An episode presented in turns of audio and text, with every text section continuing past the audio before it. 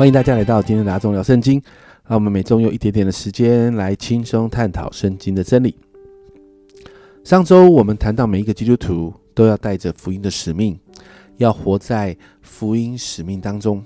而这些带着福音使命的基督徒的群体，我们称为福音使命群体。而有着福音使命群体的教会，我们就称为使命教会。因此，我们今天就要聊聊关于使命教会的内容。我想啊，教会都需要传福音，应该不会有任何教会反对，因为这是主的大使命。如果反对，这个教会就怪怪的了。甚至整本圣经都写着我们要传福音，整本圣经都写着福音使命啊。因此，如同前面所谈到的福音更新。我们自己很需要福音，我们需要被福音更新，而这些这个被福音更新的我们，才能够带着福音的大能和影响力，来震动我们所想要传福音的族群，比如说我们的职场、社区，甚至我们的城市。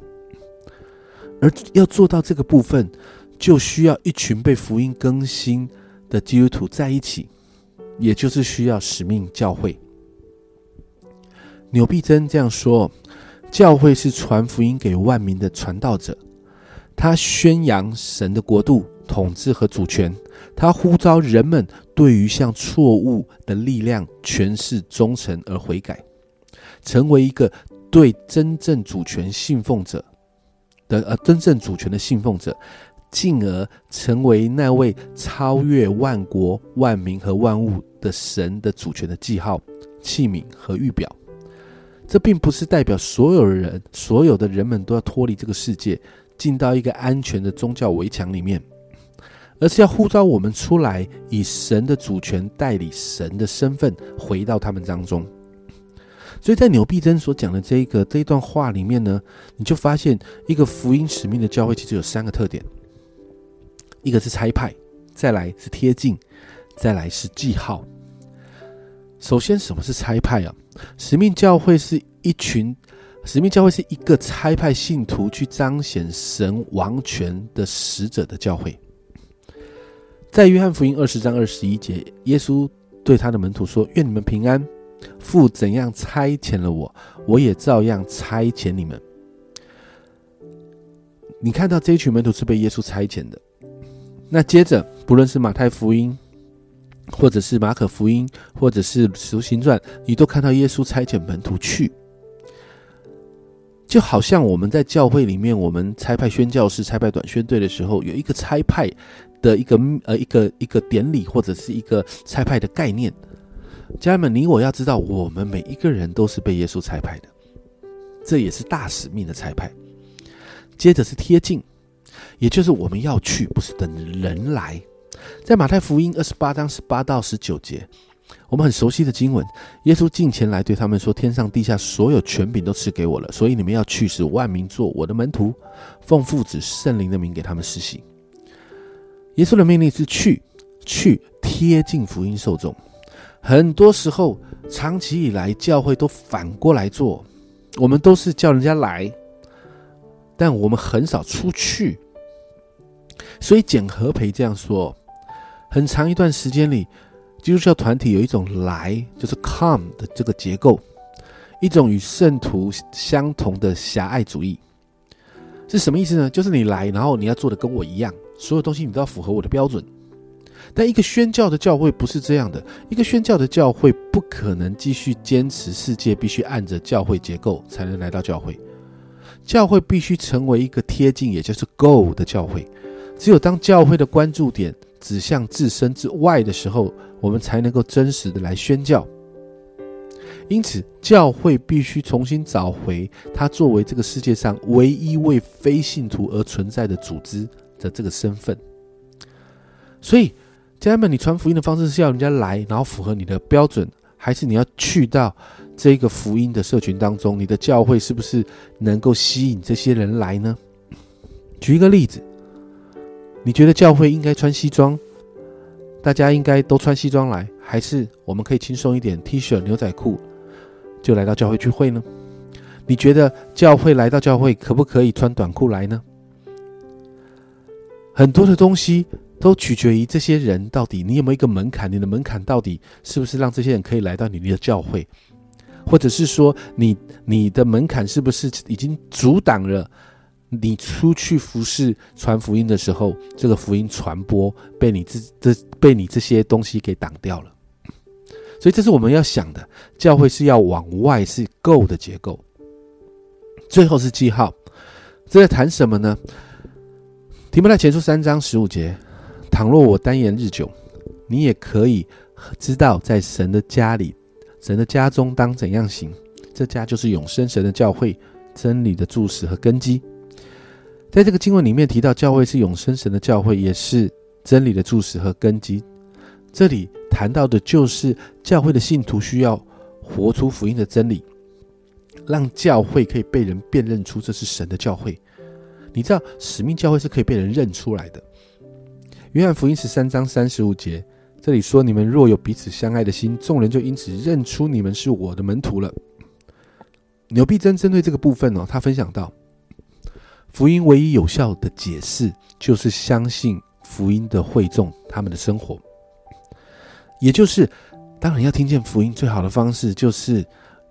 我们这一群在教会里面被福音更新的信徒，然后我们把福音在在在这些福音受众当中活出来给他们看，给他们听见，给他们看见，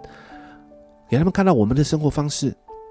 我们怎么活，而且活得更好，这就是最好的传福音方式。所以每一个被福音更新的新基督徒啊，都必须被看见这样的记号。拆派贴近，然后记号。而一个一个使命教会要怎么运作？你知道使命教会的思维和运作方式有四个部分。首先，第一个要接地气，要学会尊重跟爱。比如说，如果可行呢，我们分享福音见证的时候啊，就要用当地的语言。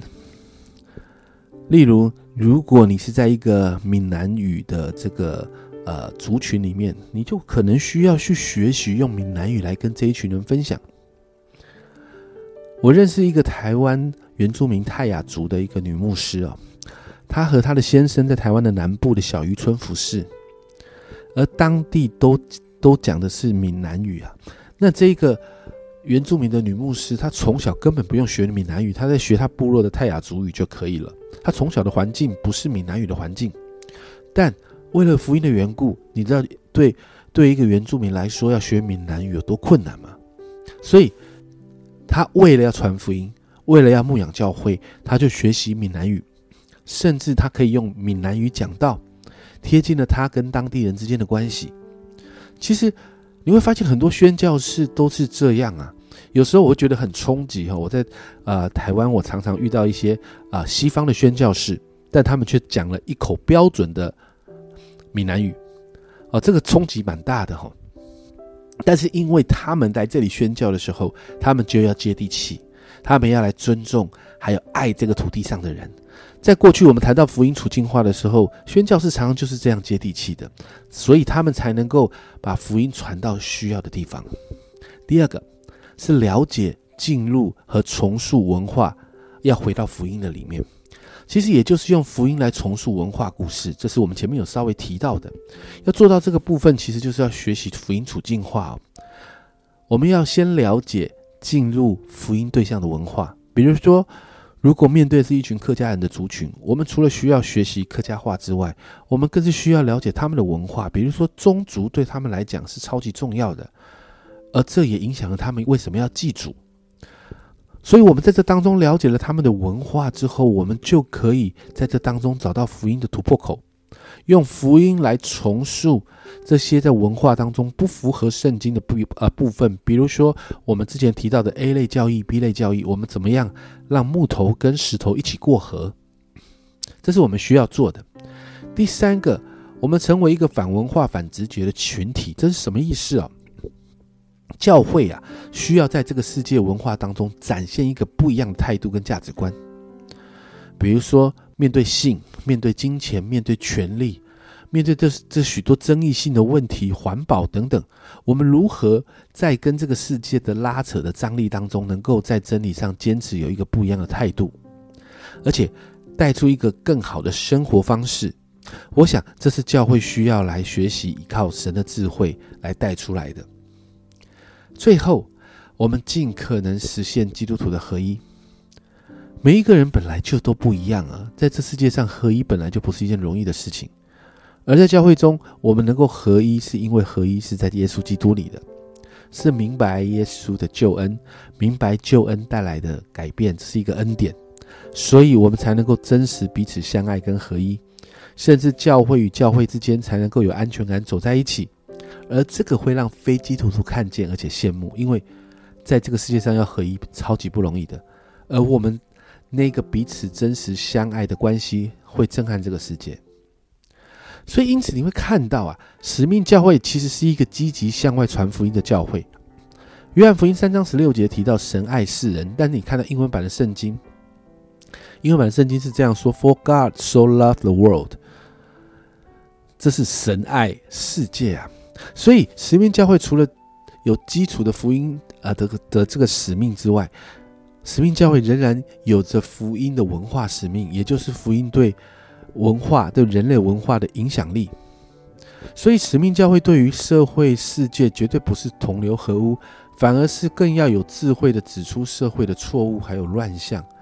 甚至你可以参与公共事务、环保，为大众谋福祉，还有一些社会的议题。一个使命教会不会是修道士、